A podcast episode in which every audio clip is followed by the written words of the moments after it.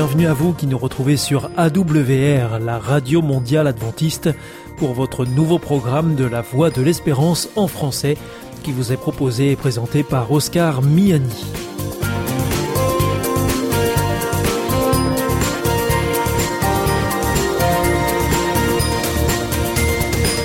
Et oui, c'est donc parti pour les 30 prochaines minutes ensemble. Merci de votre fidélité à la voix de l'espérance. Vous êtes toujours plus nombreux à nous écouter sur les ondes, par Internet ou aussi grâce à votre téléphone. D'ailleurs, je vous rappelle tout de suite les numéros qui ne sont absolument pas surtaxés avec lesquels vous pouvez nous écouter. Alors si c'est depuis la France, vous composez le 01 80 14 44 77 en dehors de France, eh bien, vous faites le 0033 1 80 14 44 77. Et puis, si c'est depuis les États-Unis, eh bien, il vous faudra composer le 1 712 432 9978. Aujourd'hui, nous vous proposons votre rendez-vous santé avec euh, le docteur Jean Lincey. Ensuite, ce sera votre émission Top Cuisine. Et enfin, pour terminer, nous retrouverons le pasteur Pierre Péchou pour sa chronique valeur ajoutée. Et tout de suite donc, pour commencer, sentez-vous bien. Docteur Jean Lincey, bienvenue au micro de Sentez-vous bien. Bonjour Oscar. Je rappelle que vous êtes directeur d'une thèse sur les 21 grandes causes du mauvais fonctionnement du cerveau. De quoi vous allez nous parler aujourd'hui? Eh bien, euh, un livre vient de sortir. Euh, vous pouvez le trouver dans toutes les, librairies. Il s'appelle euh, Cerveaux en danger. Protégeons nos enfants.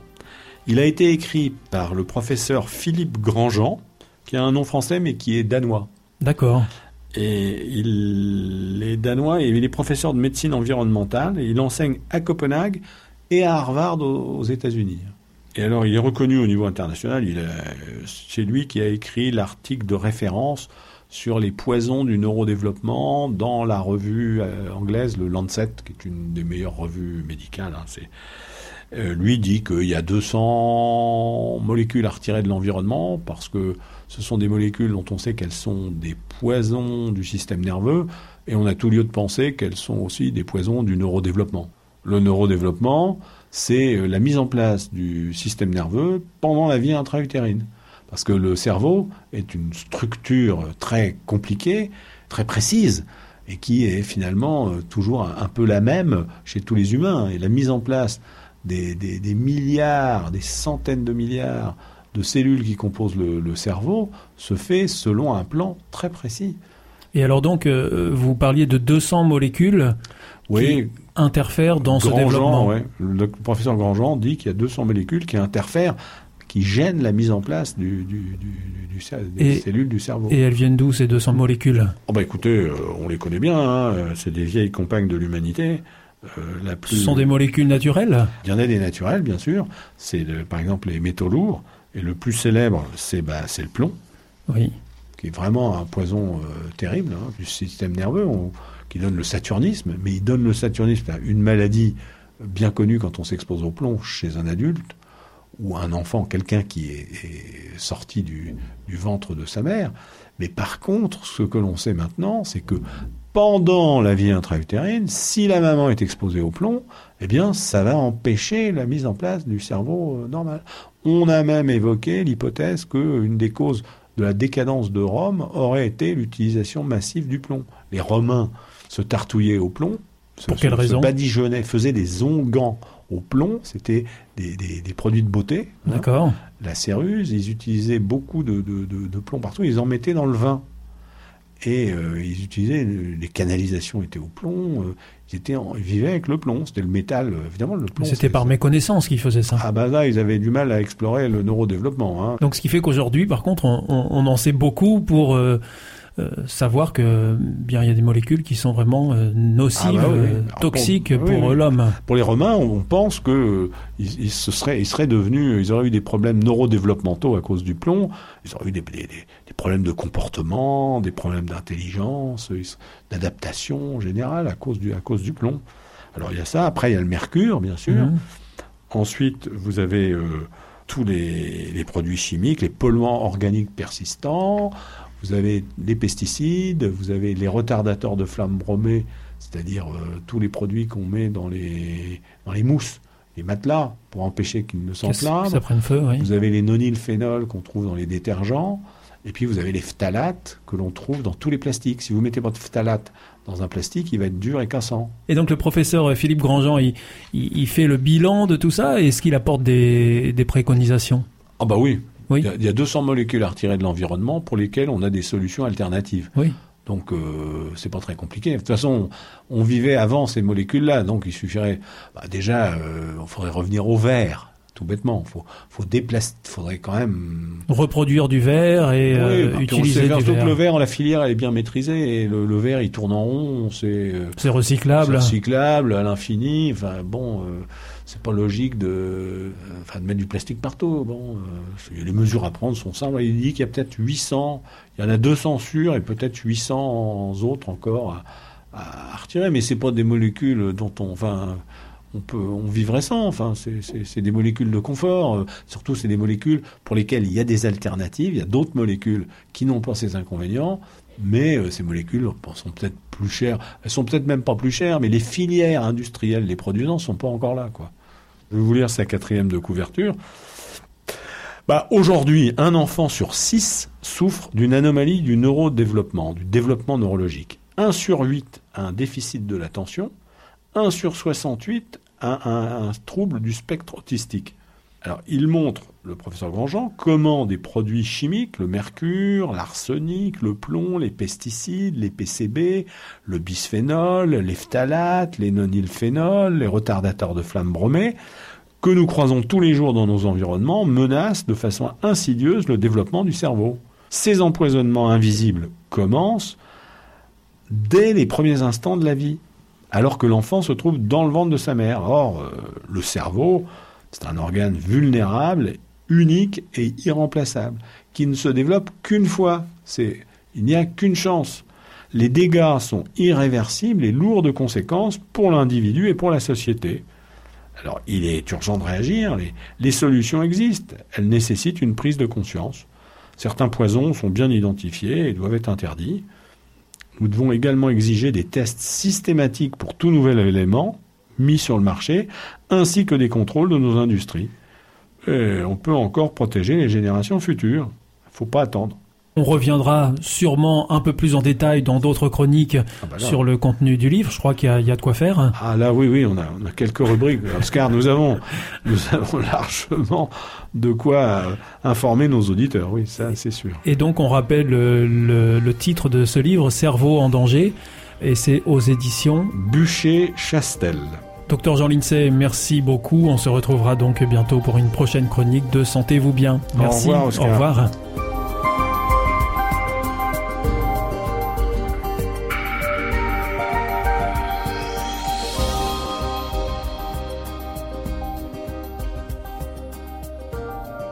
The Voice of Hope. Hier ist Adventist World Radio, die Stimme der Hoffnung. Questa è la radio mondiale adventista. La voce della speranza. Vous êtes toujours à l'écoute de la radio mondiale adventiste AWR et c'est votre émission La Voix de l'Espérance qui vous est proposée par Oscar Miani avec toute l'équipe pour vous accompagner jour après jour sur cette antenne. Juste avant c'était Sentez-vous bien? Si vous souhaitez vous adresser à nos intervenants et leur poser des questions, eh bien c'est très simple. Il vous suffit pour cela de le faire en envoyant un mail à france@awr.org. C'est maintenant l'heure de poursuivre avec votre émission Top Cuisine et nous serons en compagnie de Jesmylène Lopez qui nous proposera une nouvelle recette et ensuite nous terminerons avec le pasteur Pierre Péchou pour sa chronique Valeur ajoutée. Top Cuisine, une émission savoureuse et bonne pour la santé, présentée par Oscar Miani. Bonjour et bienvenue pour notre nouvelle émission de Top Cuisine. Euh, bonjour Jesmylène. Bonjour Oscar. Alors Jesmylène Lopez, eh bien vous nous accompagnez euh, émission après émission euh, à travers euh, certaines recettes que vous nous proposez. Et aujourd'hui, eh bien vous nous proposez une recette de stroganoff de champignons et ananas. Cette petite touche d'ananas, eh bien euh, elle vient d'où? Ah bah, c'est, c'est une touche exotique. Ça vient de mon pays. Alors vous, ah oui, de votre pays, c'est-à-dire euh, C'est-à-dire Sao Tomé Principe. voilà, donc, euh, eh bien, on, on est ravis de, de, cette petite touche exotique que vous apportez dans, dans ces émissions. Pour ce strogonoff, vous pouvez nous dire de quels ingrédients euh, on aura besoin? Alors, on aura besoin de 250 grammes de champignons, un ananas, deux courgettes, un gros oignon, une gousse d'ail, 100 ml sauce soja au coco ou lait de coco, une cuillère à soupe plutôt de moutarde, une demi-cuillère à soupe du curry, poivre, coriandre, une cuillère d'huile d'olive, euh, une cuillère de fond de légumes ou un bouillon de légumes, un morceau de 4 cm, oui, 4 cm du gingembre râpé et une sauce blanche, c'est très facile à faire. Alors, comment vous faites cette sauce blanche, Jasmine Alors, cette sauce blanche, on va faire euh, avec une cuillère de maïzena, une cuillère de farine de blé. Une cuillère à soupe ou à, Une cuillère à, soupe. Une, cuillère, à, soupe, oui. De maïzena, une cuillère à soupe euh, de farine. Et puis 125 euh, millilitres à peu près d'eau. D'accord. Et donc on va tout mélanger. On mélange tout ça? Oui. Et on met de côté. D'accord. Et ça, ça fait pas de grumeaux? Euh, il faut pas que ça fasse euh, des gros mots. Non, Donc avec un petit fouet. Un petit euh, fouet de préférence, on mélange, que ça soit bien homogène. D'accord. Top cuisine. Et une fois que ça c'est fait, on laisse de côté. On laisse de côté. Au, au frigo plutôt. Euh, non, non, on laisse de côté euh, et on va le ressembler avec les autres, euh, les autres ingrédients tout à l'heure. Je vais vous expliquer, je vais vous dire au moment qu'on on doit le mettre. Voilà, donc vous nous avez donné la liste des ingrédients. Une fois que la sauce blanche est, est aussi prête, eh bien, qu'est-ce qu'on fait? On va bien sûr laver les légumes. Oui. Et comme vous savez déjà, je commence toujours avec l'oignon et ail et l'ail, excusez-moi. Revenu dans l'huile d'olive. Revenu dans l'huile d'olive. D'accord. Pendant 10 minutes. Et puis, on va couper euh, les ingrédients en moyens morceaux. D'accord. Donc les, champignons, l'ananas et, euh, la courgette. Oui, la courgette. Donc il faut bien éplucher euh, l'ananas et enlever toutes les parties de la peau. Vous avez une technique particulière pour éplucher l'ananas ou? Franchement, non. J'épluche comme ça avec euh, avec un couteau. Euh, oui, il faut avec un couteau, j'enlève euh, petit à petit. Mhm, la peau. Oui. Uh-huh. Et puis c'est vrai qu'il y a une petite machine qu'on met au milieu d'ananas pour enlever cette partie-là au milieu. Mais sinon c'est pas grave, on, on, les coupe, et on, enlève. On enlève ce qu'on a, on veut pas et on, on garde ce qu'on veut. La partie plus dure là au milieu. Hein. Oui, cette partie plus dure qu'on n'aura pas besoin. Ouais. Donc voilà, on coupe en morceaux de taille moyenne les champignons, l'ananas et les courgettes. Oui. Et qu'est-ce qu'on fait? On va essayer de couper en carré, que ça soit plus joli. D'accord. Tous les ingrédients. Et puis on va les rajouter euh, à notre casserole qui est en train de me avec l'ail euh, et, l'oignon. C'est un peu confus peut-être. Alors donc, euh, on va on va résumer, Jasmine, on va s'y retrouver. Alors donc on met euh, l'oignon et l'ail dans de l'huile d'olive pendant 10 minutes. Oui. On ajoute au bout de 10 minutes euh, les champignons, l'ananas, euh, la courgette et le gingembre râpé. Et tout à fait. Et là on laisse encore 10, 10, minutes. 10, minutes. Et ensuite on ajoute la sauce blanche et la sauce soja ou coco. Et là, on laisse euh, mijoter 20 à 30 minutes. Oui, oui. Voilà. Bah, c'est juste pour dire qu'on met les ingrédients euh, petit à petit. Voilà, par étape. Hein. Par étape, oui. Trois, trois étapes. Oui, hein. oui, oui, oui, Et puis euh, ça, évidemment, à feu doux. Euh, et une fois que tout est cuit, eh bien, euh, c'est prêt à manger. C'est prêt à manger, voilà. Voilà, c'est tout simple. c'est fait. Combien de temps de préparation à peu près pour cette recette euh, elle est longue, mais ça prend pas beaucoup de temps. Hein. Elle est longue à expliquer, mais elle est longue à expliquer, mais en faisant, en faisant, c'est plus court. Hein. Le, temps, il est plus court, environ, je vais dire, 20 minutes. D'accord. 20 minutes à préparer, et puis la cuisson, euh, ça fait euh, une heure. Une heure oui, oui, oui, oui, oui, Bon, merci beaucoup, Jasmine, pour ce strogonoff de champignons et ananas. On se retrouve bientôt pour une prochaine émission de Top Cuisine. Et puis là, vous nous proposerez euh, une recette de salade de tofu et haricots blancs. Merci beaucoup, à bientôt. Au revoir, Jasmine. Merci, au revoir. C'était Top Cuisine, présenté par Oscar Miani.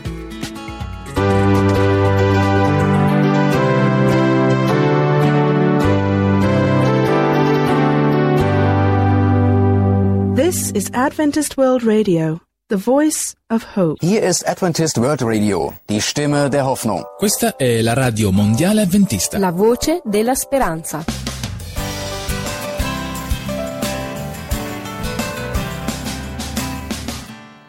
Your promises with me. Like a really faithful friend, it whispers in my ear, not too long, and you will see him come. Your promise gives me strength. It's like a lighthouse in a storm that pushes me to fight and to look for what it's unseen. And I cannot help it, your joy fills my soul. Imagine the day I see you coming for me. The pain and sorrow will all behind. We finally live how we was meant to be. Your promise me. Even when I am in pain, it's like you make it shine to remind me that there is a better world. And I'm still waiting for you. I'm just waiting. Telling everyone I find that this life is a bleed.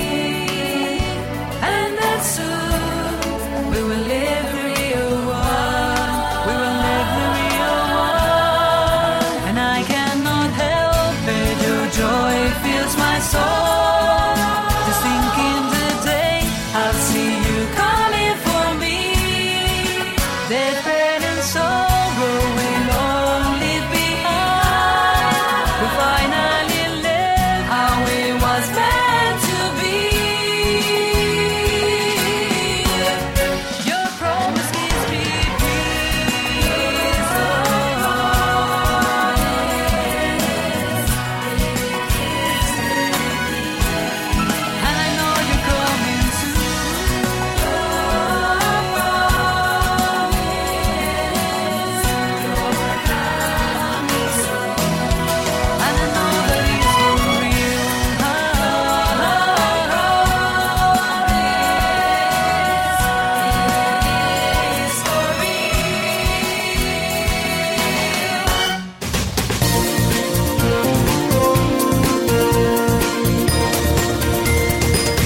Ici c'est toujours la Radio Mondiale Adventiste AWR. Vous êtes à l'écoute de la Voix de l'Espérance et vous êtes en compagnie d'Oscar Miani et de toute l'équipe derrière ce micro. Juste avant c'était Top Cuisine et je vous propose de retrouver cette émission dès la semaine prochaine où nous retrouverons Jesmylène Lopez pour de nouvelles recettes. Je vous rappelle que vous nous écoutez sur les ondes, sur internet, sur www.awr.org ou encore par téléphone. À présent, c'est le pasteur Pierre Péchou que nous retrouvons tout de suite dans ce studio pour nous proposer une nouvelle réflexion dans sa chronique Valeur ajoutée. Valeur ajoutée, une réflexion de Pierre Péchou sur ces qualités qui nous rendent riches pour le bien de tous.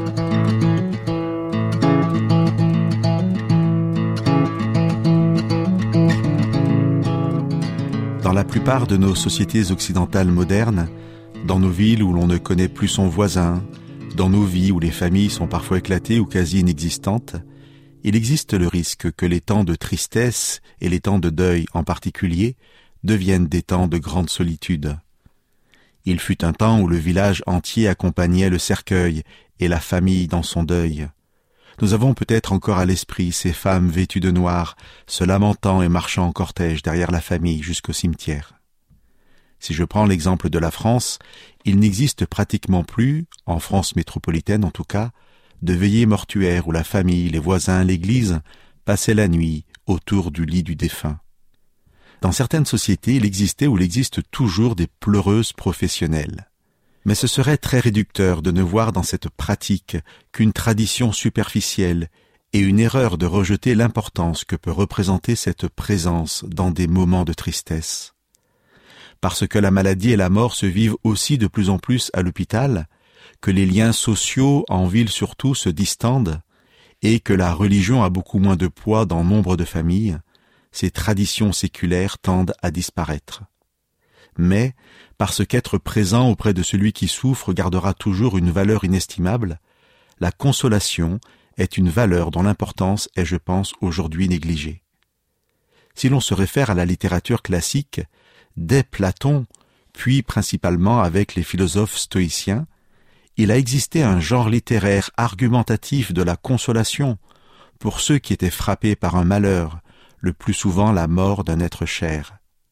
Ce genre à la fois littéraire et philosophique avait principalement pour but de soigner et de guérir par des arguments objectifs l'homme en deuil, et de l'inviter à avoir aussi cette attitude digne que la société était en droit d'attendre d'une personne raisonnable. Dans la ligne droite de cette posture philosophique qui fait appel à la raison, peut-être connaissez-vous ces vers célèbres du début du XVIIe siècle de François de Malherbe, tirés du poème Consolation à Monsieur du Perrier sur la mort de sa fille. Mais elle était du monde où les plus belles choses ont le pire destin, et rose elle a vécu ce que vivent les roses l'espace d'un matin. Je ne suis cependant pas convaincu que les arguments faisant appel à la seule raison soient suffisants à celui que l'on veut consoler.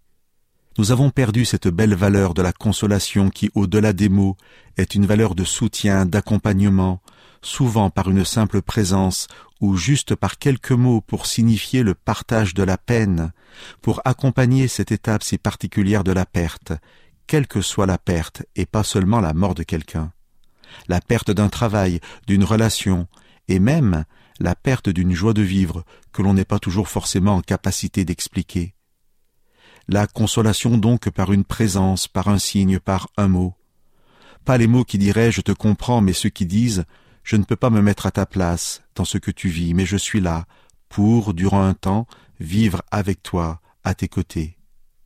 Simone Paco, dans son livre L'évangélisation des profondeurs, écrit la consolation ne remplace pas, elle adoucit, pacifie, et permet de se remettre en route en assumant le manque. Si je m'en réfère au dictionnaire littré, le verbe consoler vient du latin consolari, de cum et solus, dont le sens propre est entier. Consolari est proprement rendre entier et par extension satisfaire. Réfléchissons à cette belle valeur de la consolation qui se vit souvent par une simple présence, mais une présence qui soutient et écoute, qui aide à combler, à reconstruire, à rendre entier. Le thème de la consolation et du consolateur est un thème important dans l'ensemble de la révélation biblique. Du psaume 119 de l'Ancien Testament, où l'auteur s'adresse à Dieu. Souviens-toi de ta parole en ma faveur, puisque tu m'as donné l'espérance, à moi ton serviteur. C'est ma consolation dans mon affliction, ce que tu m'as dit me fait vivre. Jusqu'aux paroles d'encouragement de Jésus à ses disciples avant sa mort, sa résurrection et son départ pour le ciel. Avant de quitter ses disciples, Jésus promet la présence de l'Esprit, qu'il nomme le Paraclète. Mot transcrit du grec et parfois laissé tel quel dans des traductions françaises, ou alors, suivant les versions, traduit par défenseur, celui qui vient en aide, ou consolateur la promesse de la présence de Dieu en esprit qui, par une œuvre de restauration, accomplit aussi une œuvre de consolation, quelle que soit la peine. Je vous lis le verset 16 du chapitre 14 de l'évangile de Jean où Jésus s'adresse à ses disciples. Je demanderai au Père de vous donner un autre consolateur, pour qu'il soit toujours avec vous. La consolation, même si elle vient de Dieu, n'efface pas forcément la peine qui est la nôtre, mais elle permet la paix qui ne peut venir que de Dieu seul. Nous sommes alors dans le mystère de sa présence, présence qui ne s'impose pas mais qui prend la forme d'un Dieu qui s'approche, qui se tient à la porte et qui frappe pour que nous lui ouvrions. Je vous lis les derniers vers d'un poème de René François Sully Prudhomme qui s'appelle Consolation. La douleur se repose et d'étape en étape s'éloigne et, prête à s'envoler, hésite au bord du cœur, lève l'aile et s'échappe le cœur s'indigne, Dieu qui frappe use du droit de consoler.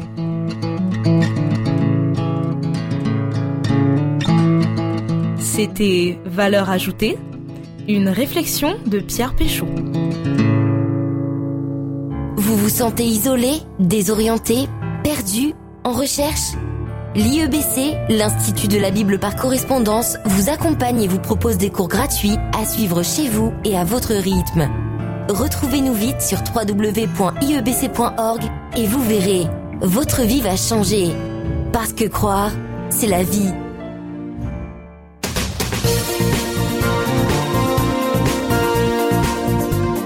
Notre émission est maintenant terminée. C'était La Voix de l'Espérance et vous étiez à l'écoute de la Radio Mondiale Adventiste AWR. Je vous donne rendez-vous dès demain à 4h30, à 8h et à 20h. Je vous souhaite une très bonne continuation. Que Dieu vous bénisse. À demain.